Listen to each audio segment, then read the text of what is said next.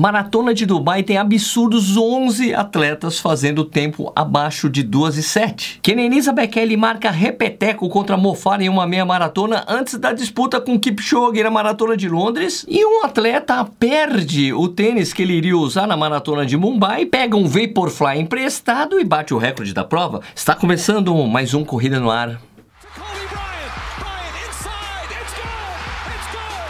News.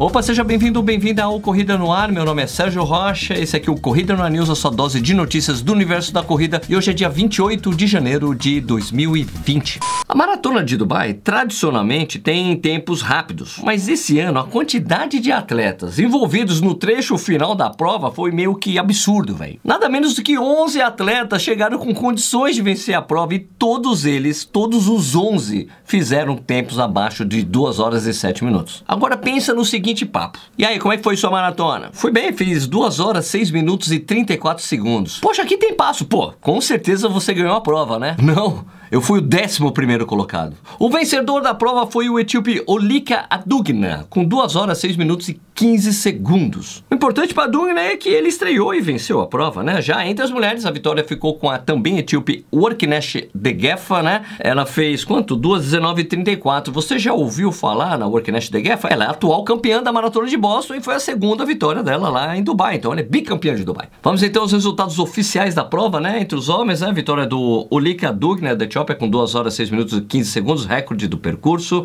Eric Kiprono do Quênia na segunda colocação com 2 horas 6 minutos e 17 segundos. Sedat Abege da Etiópia na terceira colocação com 2 horas 6 minutos e 18 segundos. Lenchut Sefai da Etiópia na quarta colocação com 2 horas 6 18 e na quinta colocação Yatayal Atinafo, também da Etiópia com 2 horas 6 21. Agora vê os outros tempos lá. 2 6 22, 2 6 23, 2 6 26, 2 6 29, 2 6 31, 2 6 34, né? Berchai a Ierce, da Etiópia, na 11 colocação. Impressionante o resultado dessa prova, cara. Entre as mulheres, então, vitória da Worknesh de Geff, da Etiópia, com 2,19,38. Gutene Shone, da Etiópia, com 2,20,11. Bedato Hirpa, da Etiópia, na terceira colocação, com 2,21,55. Tigishi Abeyashio, da Etiópia, com, na quarta colocação, com 2,22,45. E outra etíope, Deradida, na quinta colocação, com 2,22,52. Eu estive em Dubai e não corri a maratona. Não consegui me preparar adequadamente, não faço loucuras. Então, passei minha inscrição para os 10 km, fiz os 10 km, foi super legal. E pelos depoimentos que a galera me deu, olha, a prova muito, mas muito redonda, né? Pra maratona tinha hidratação a cada 2,5 km e tinha hidratação especial com isotônico a partir do quilômetro 10 de 5 em 5 km. A prova muito redonda mesmo. Largou com mais ou menos 19 graus, né? Às 7 horas da manhã, 19 graus mais ou menos, tava ótimo, o tempo tava super encoberto, só foi aparecer sol com mais ou menos 5 horas de prova. Então, cara, é uma prova que realmente dá para recomendar. Eu espero sinceramente poder voltar para Dubai para poder correr essa prova um dia, quem sabe, né? Outra coisa que me disseram que tinha gente na rua incentivando os corredores, ao contrário do que eu achava, né? Porque quando a gente vê a transmissão da prova, não tem ninguém nas ruas, mas sabe por quê? A elite larga às 6 da manhã, os amadores largam às 7 da manhã na maratona,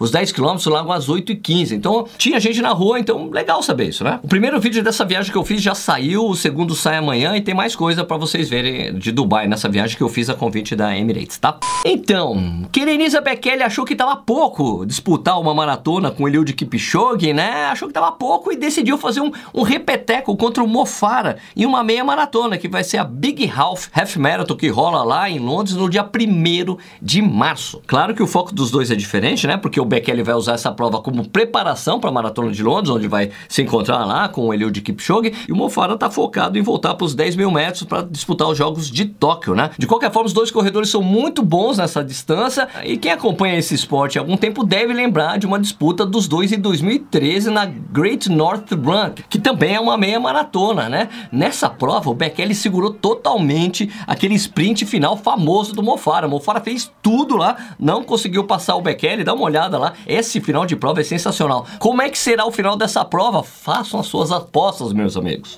Na maratona de Mumbai, lá na Índia, rolou uma coisa bem interessante. Um atleta do pelotão de elite perdeu o tênis dele, né, na transferência de voos ali, não sei quem lá, e teve que pedir um tênis emprestado para um amigo para disputar a prova. Nada disso seria surpreendente se o tênis emprestado para ele não tivesse sido um Vaporfly, né? O que aconteceu então? O etíope Derrara Ruriza, que estreava nos 42 km, venceu a prova batendo o recorde do percurso, né? Com 2 horas, 8 minutos e 9 segundos.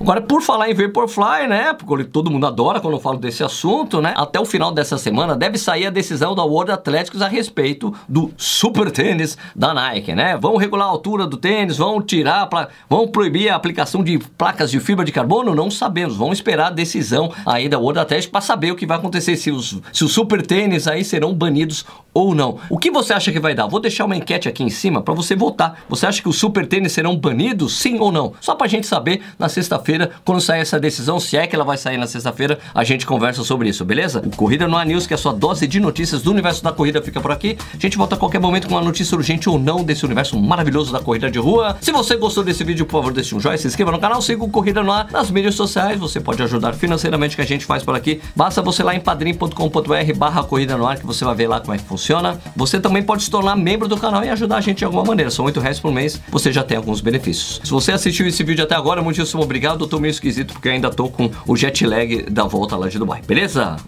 Tchau.